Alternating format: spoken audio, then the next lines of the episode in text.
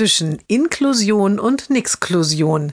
Jeden Montag eine neue Geschichte im Blog von Kirsten mal zwei. Heute die Mutter des jungen Mannes blättert im Urlaubskatalog eines großen Anbieters der Behindertenhilfe, eine dicke Hochglanzbroschüre.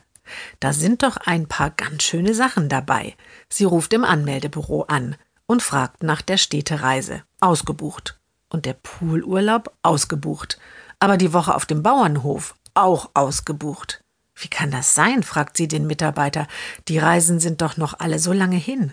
Das stimmt, sagt er, aber wir buchen immer schon mal vor Erscheinen des Katalogs die Bewohner unserer Wohnheime ein. Und dann, er zögert ein bisschen, dann kann es eben sein, dass es nicht mehr so viele Plätze für Externe gibt.